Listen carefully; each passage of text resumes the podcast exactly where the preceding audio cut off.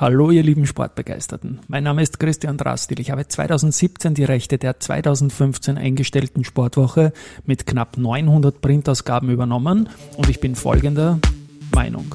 Es lebe der Sport.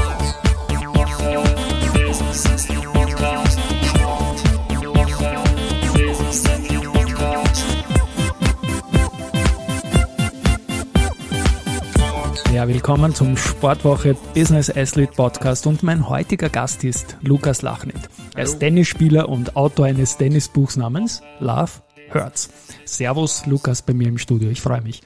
Hallo, ich habe jetzt ein bisschen in die Anmoderation gequatscht. Leider das gehört so, wir machen das ja stegreif, wir sind nicht der ORF und wir kennen uns drei Tage jetzt oder sowas, weil zum Zeitpunkt, als wir das aufgenommen haben, Mitte November, senden tun wir es dann am 26. November, ähm, ja, war gerade der Billie Jean King Cup in Schwächert, drei Tage vorbei, haben wir gewonnen, wir Österreicherinnen und Österreicher allesamt.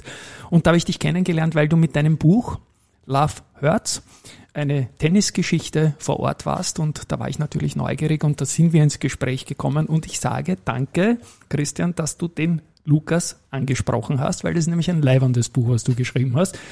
Sprechen wir mal kurz äh, über dich an. Du bist Tennisspieler, du warst Musiker, hast ein paar wilde Sachen auch gemacht in der so ein bisschen Punk und so weiter und hast auch in der Jugend irgendwas gemacht, einmal ein Kabarett für Arschlöcher und so. Also das ist alles sehr spannend. Erzähl mal über dich als Tennisspieler, als Autor, als Musiker.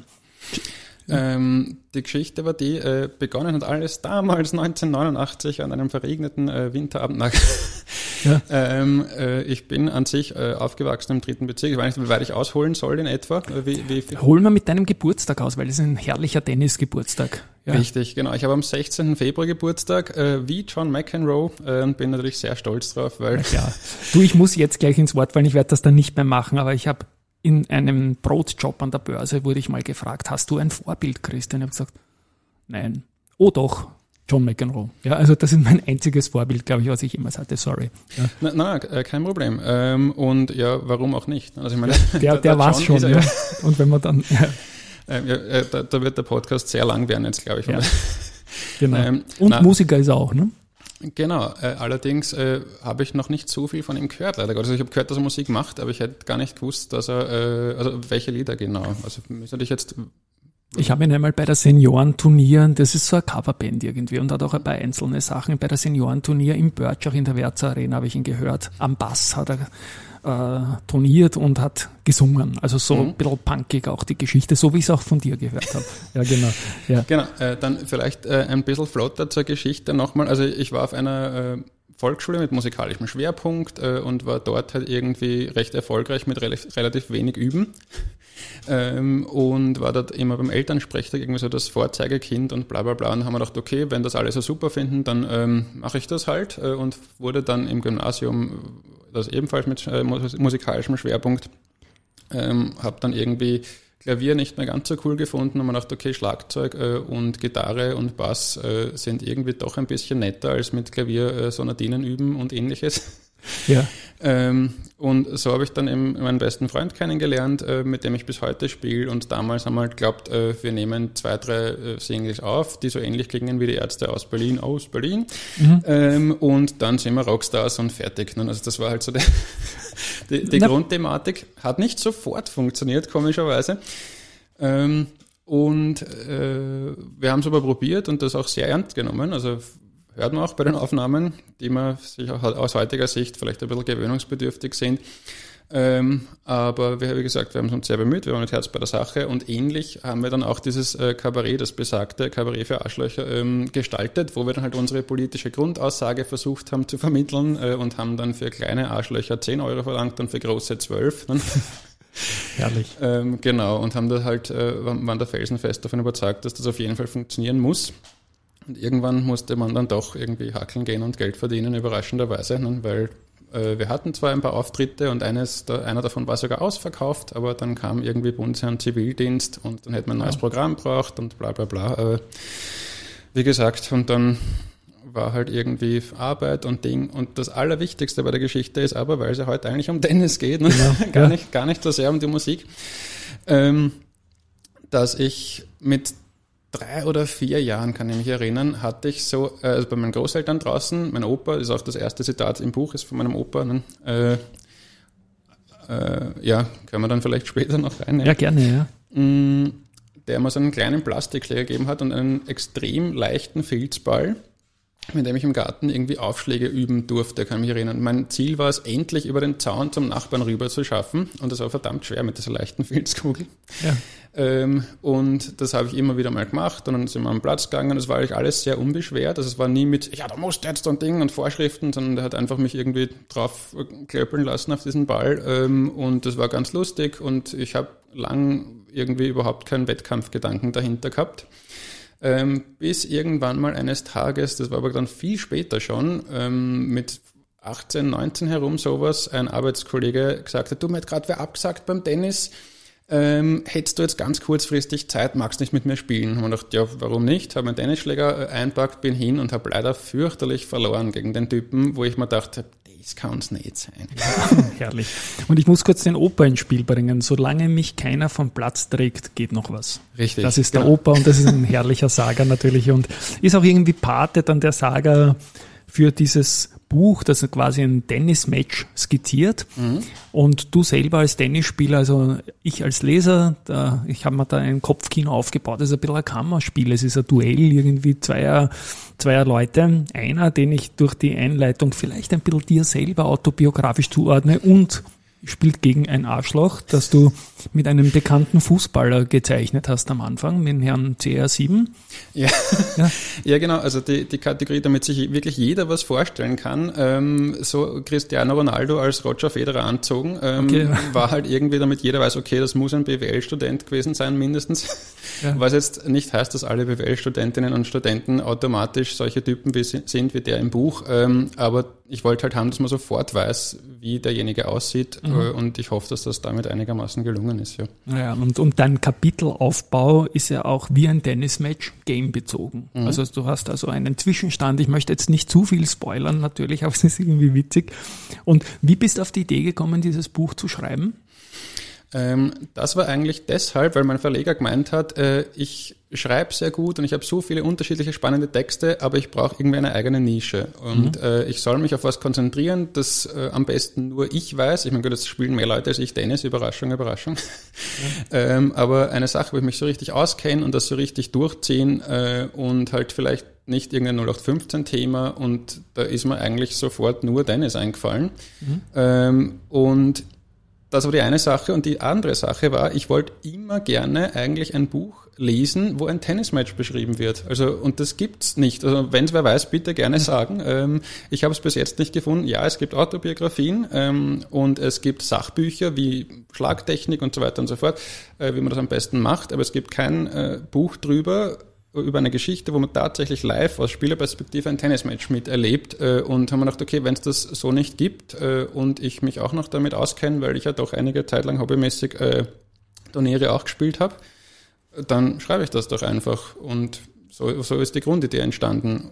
Genau. Und im, und im Endeffekt äh, ist es ein Best-of meiner ärgsten oder halt äh, mittelargen Erlebnisse, die mir halt so in der Laufbahn, die ich gespielt habe, passiert sind, weil man glaubt gar nicht, wie Menschen reagieren drauf. Ähm, und wurscht, welche Meisterschaft das ist, sobald es um ein Zuckerl geht, äh, ja, am genau. Schluss betrügen die, also nicht alle natürlich, äh, ich, wie gesagt, man darf ja nicht pauschalisieren, aber es, es gibt doch einige Leute, die dann das so derartig ernst nehmen, dass am liebsten, wenn sie eine, wenn sie eine Pumpgun hätten, müssen einen umschießen wahrscheinlich, nur ja. damit sie das Match gewonnen haben ähm, und die dann irgendwie auf Abdrücke draufsteigen und sagen, oh, jetzt weiß ich leider nicht mehr, ob er out war da drinnen und so weiter. Also es ist unfassbar, was die Leute aufführen äh, und mein persönliches Highlight, wenn wir jetzt schon bei der Thematik sind, war, ähm, ein Vater, der mit seiner, sagen wir, siebenjährigen Tochter kommen ist und hat gemeint, ich weiß, äh, ich habe gesehen, du spielst äh, wahrscheinlich ein bisschen besser als ich, aber ich will echt nicht, dass meine Tochter mich verlieren sieht. Könntest mich einfach gewinnen lassen? und, und ja. es ist irgendwie, wie soll man da äh, ruhigen Herzens an Wiener spielen? Also, war aber lieb gefragt, muss man sagen. Nein, ja, war es, weit war, weg vom Arschloch, sondern einfach Nein, nur, natürlich. Ja. Aber was die Leute einsetzen, also die bringen extra das Kind mit, ne, weil man das was macht, das Kind schaut ja nur zu, dem ist tödlich fad als kleines Kind beim Tennisplatz daneben sitzen, während der Papi Tennis spielt und extra nur dafür, dass er die Chance erhöht, dass er gewinnt, macht er das dann. Also das hat mich irgendwie wie gesagt, einerseits eh nett, also man kann also im Vergleich zu dem, was sonst so passiert ist, ja. ähm, war das freundlich, aber es hat mich einfach emotional am meisten beschäftigt, ne? weil dann siehst du das Kind, dass das so schaut und hofft, dass der Papi gewinnt und da kannst du nicht, ist ja Wahnsinn, also da kannst du keinen einzigen Punkt fertig spielen. Und einen kleinen Sidestep zum Laufen machen. Ich bin mittlerweile Hobbyläufer und wenn die Leute eine Startnummer haben, was da für Dinge auch passieren, ja. Abkürzungen oder so, ja, also wo man dann sagt, oh, ich weiß nicht, ja, und dann hast du einen Weltrekord, Teilzeit und so weiter, wo die auch bekannte Leute, wo man immer wieder draufkommt, da kannst du nur den Kopf schütteln. Und die Anekdote ist mir jetzt live eingefallen, die muss ich einfach bringen. Vienna City Marathon ist erstmals draufgestanden, gilt auch für U-Bahn. Die Startnummer durftest du gratis fahren und dann ja. wirklich ein paar Leute glaubt, sie dürfen auch ein paar Stationen mit der U-Bahn fahren. und dass der Gesamt so quasi wie irgend so ein Rätselrally oder wo bist du schneller, wenn du mit der U-Bahn fährst. Aber nur kleiner Sidestep. Und aus 45 Jahren in meinem Leben Tennis aktiv wie passiv kenne ich schon den einen oder anderen Mätzchen. Mhm äh, Punkt, die eine oder andere Sauerei, aber dank dir jetzt viel mehr. Es ist also unpackbar, was da, ich musste wirklich, bei jedem Kapitel musste ich neu lachen, weil wieder eine neue Facette der, der Psychoterror-Arschlochaktion wieder reinkommen ist. Du Danke, lachst auch die ganze Zeit. Ja, ja natürlich, was mich ja. sehr freut, äh, ist, ist ja ganz klar. Ne? Ähm, und jeder, der selbst, ist in Wahrheit wurscht, welche Sportart, eben wie du schon gesagt hast, beim Laufen auch und so, das einmal mitbekommen hat und das kann in, in egal wie kleiner Form sein, sobald es eben, wie gesagt, um irgendein, keine Ahnung, Brösel geht, ist es schon, wird gelogen und betrogen in einem Ausmaß, das man nicht für möglich gehalten hätte. Wie gesagt, nicht nur. Es gibt auch Leute, die knien sich lieber hin zu einem äh, Abdruck am Tennisplatz und schauen sich den drei Stunden an, bevor es ungerechtfertigt den Out geben oder äh, eben drin sagen.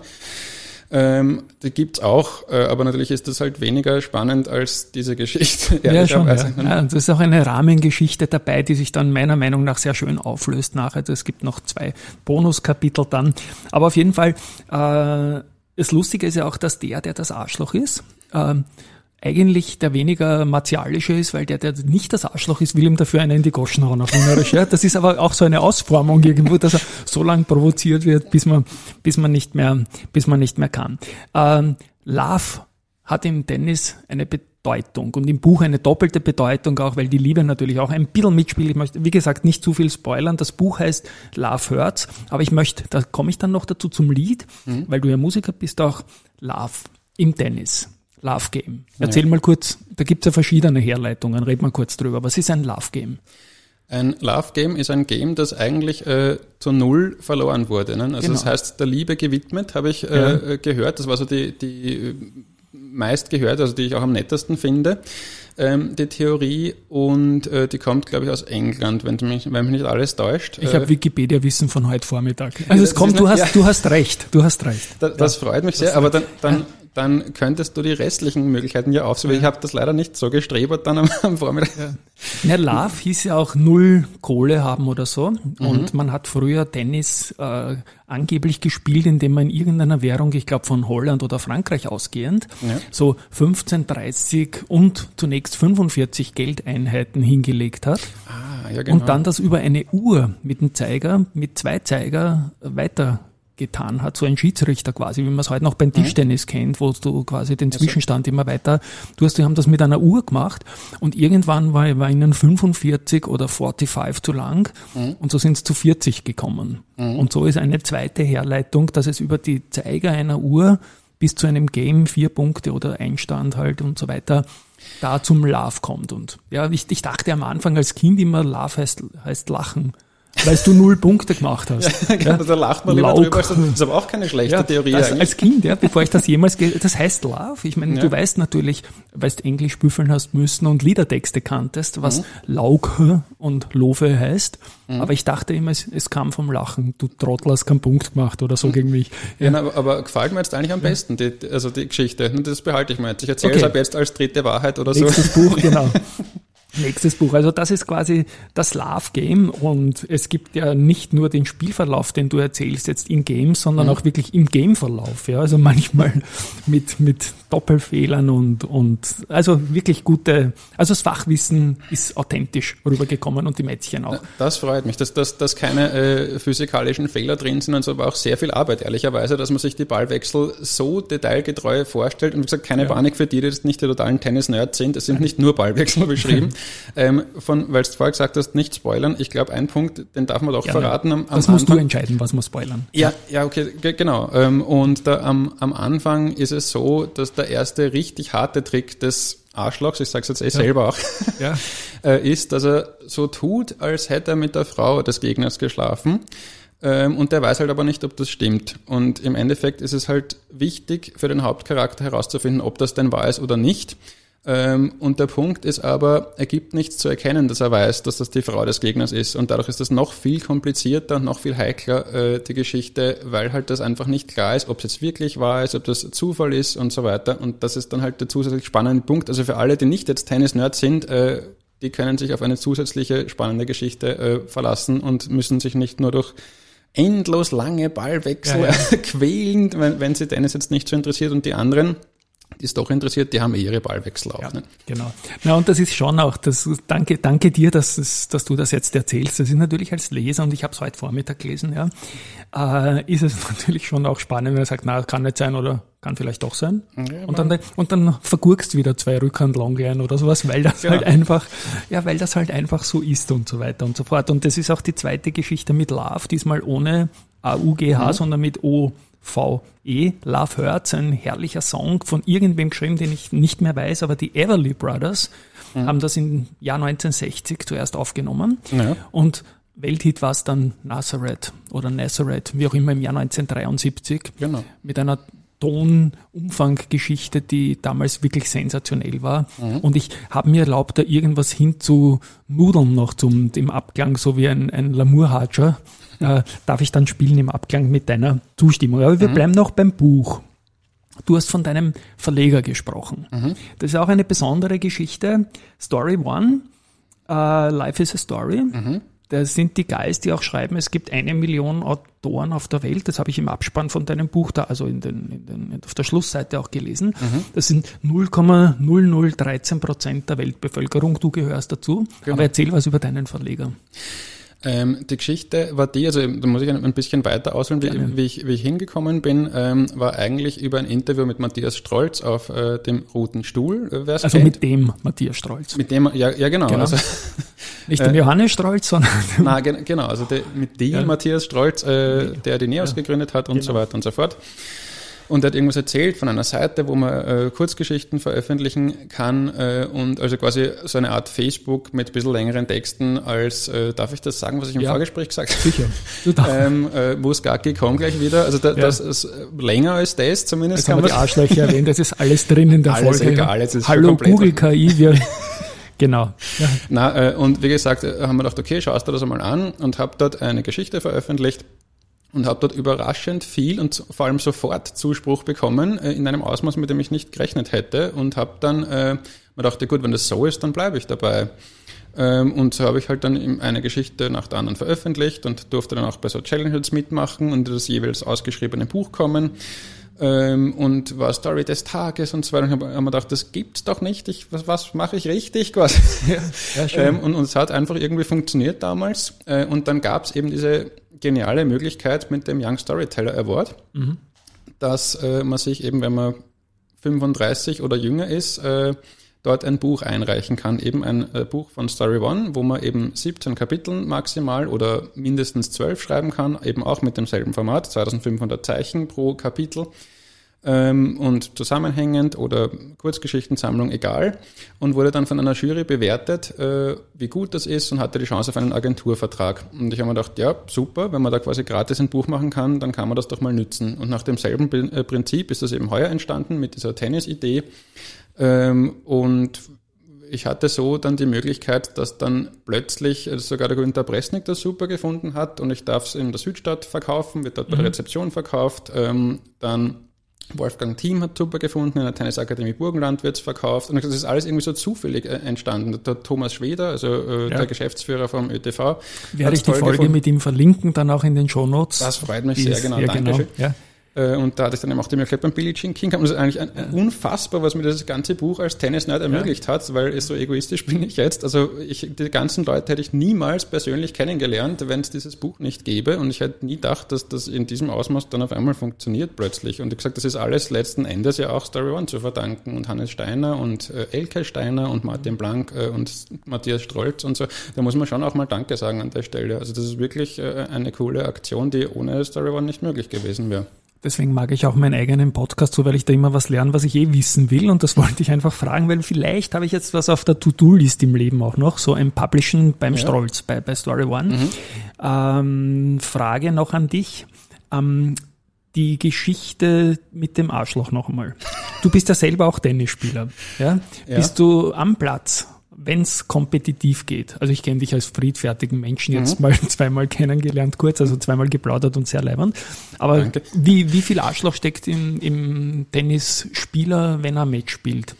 Lukas. Äh, ja, genau. Also e-, ehrlicherweise ist es so, dass ich ähm, das dringende Bedürfnis habe, mich selbst in den Spiegel schauen zu können. Ja, ja, ja. mich selbst in den Spiegel schauen zu können und dann oft zu meinem eigenen Schaden eigentlich fast, kann ja. man sagen, übertrieben ehrlich bin. Also das heißt, selbst wenn ich sehe, der Gegner hat glaubt, er war draußen und ich weiß, es ist Breakball und ich hätte das Match dann gewonnen oder was auch immer, ich halte es nicht aus, das dann äh, quasi gelten zu lassen für mich zu Unrecht äh, und bin dann einfach total fanatisch ehrlich und haben wir oft so sicher schon Matches zusammengehauen, ehrlicherweise. Okay. Ähm, wie gesagt, ich, ich, bin da ganz umgekehrt, ähm, was vielleicht keine Ahnung, wie man das jetzt sieht. Ich habe auch oft umgekehrt das Problem, genau das vielleicht ist noch ein gutes Beispiel dass äh, wenn Leute sagen, ihnen tut irgendwas weh oder sie sind verletzt, dann spiele ich Idiot netter, dann, ja. was ja komplett vertrautelt ist. das ist ein Gegnermädchen pur, ne? Ja, ja. genau. Und, und es gibt aber auch Leute, äh, die tatsächlich, ähm, also ich hatte mal jemand, das umknickt während Match, okay, kann passieren,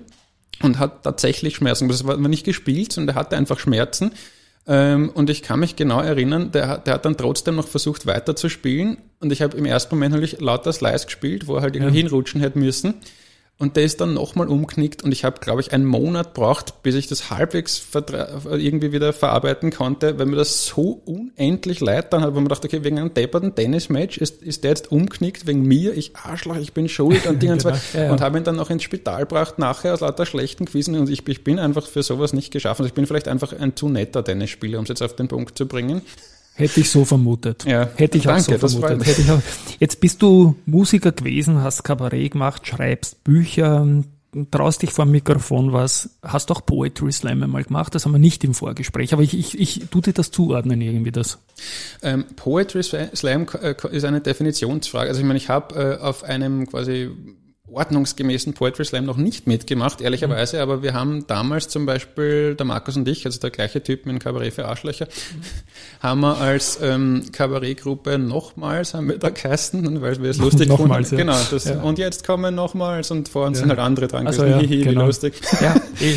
ähm, und haben uns da irgendwie traut im Dschungel beim Museumsquartier, wenn ich mich richtig erinnere, und solche okay. Geschichten. Also diese Dinge habe ich gemacht und Dort, eben, wo sonst die ganz kleinen Kinder sind eigentlich, oder? Ja, da gibt es Kindergruppen, aber es gibt okay. auch die Möglichkeit übrigens, ich, ich weiß nicht, ob es das jetzt noch immer gibt, aber damals konnte man als junger Mensch sich dort anmelden und sagen, du, ich, man kriegt seine 20 Minuten oder halbe Stunde, je nachdem wie viel man hatte und man hat quasi sich gegenseitig zugeschaut, ehrlicherweise. Also halt die, die, die auftreten ja. sind, haben sich halt zugeschaut, haben irgendwie Eltern, Freunde mitgebracht und da konnte man eigentlich vor sicher 60 Leuten oder so, 50, 60 Leuten spielen und halt erste Erfahrungen sammeln. Das war wirklich sehr wertvoll, ehrlicherweise. Es war total nett von denen, man musste nichts zahlen dafür. Ich meine, das ist man ja schon froh, wenn das so ist, dass man nicht selber zahlen muss dafür, dass man auftreten darf.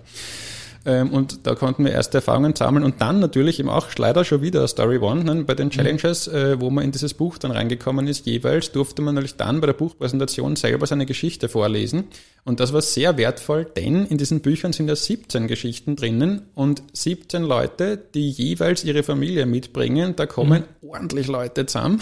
Ja, klar. Ähm, und da kannst quasi dich fühlen wie der ärgste Rockstar, wenn du dort vorliest. Also lesungsmäßig natürlich, es kommen jetzt nicht 40.000 Leute, ähm, aber auf jeden Fall für Lesungsverhältnisse unpackbar viele. Also ich kann mich erinnern, da war das erste Mal im Salzburger Nachrichtenpressesaal, der wirklich bummvoll war, eben mit lauter Verwandten, Bekannten, Freunden von den jeweiligen Autorinnen und Autoren und da vorlesen. Also ich glaube, ich habe dem Buster Rhymes äh, ja, Konkurrenz gemacht mit Lesegeschwindigkeit. Ja, genau.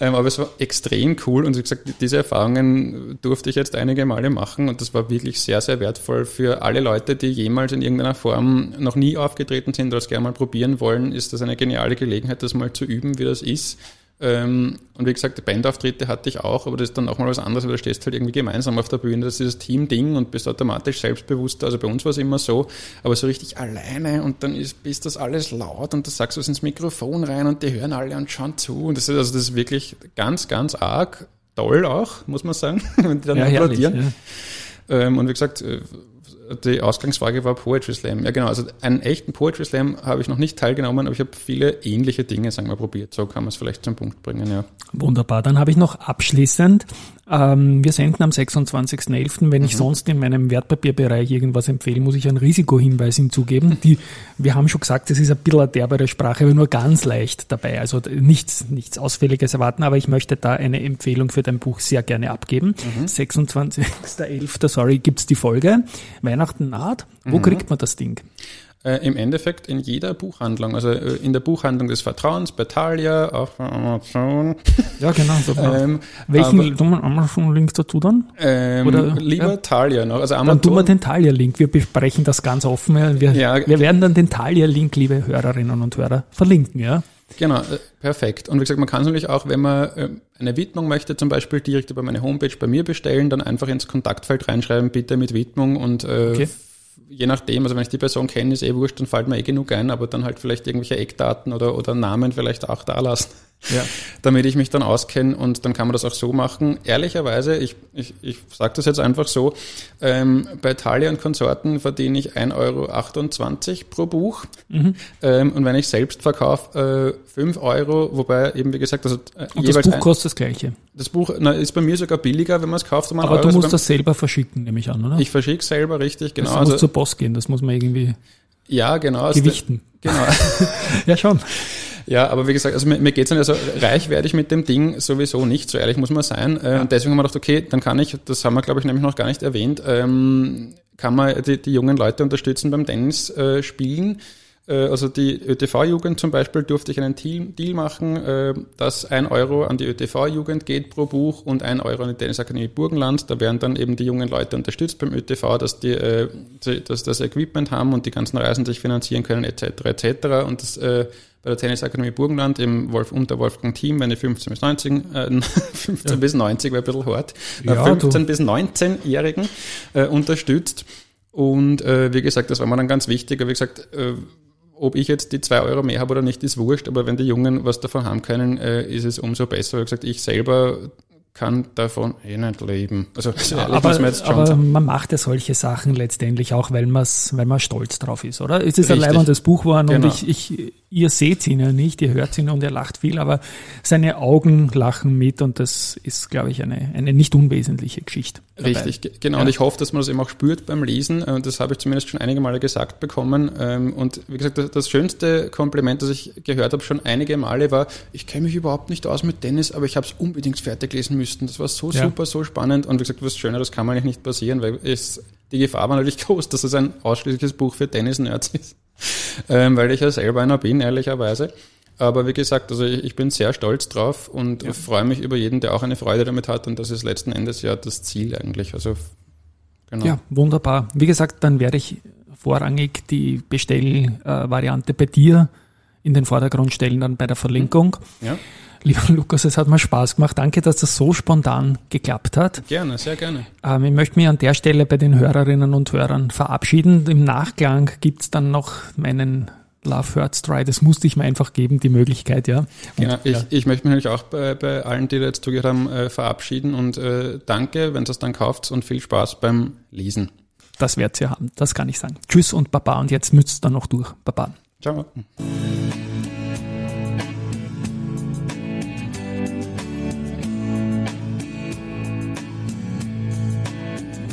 Love hurts, love scars, love wound,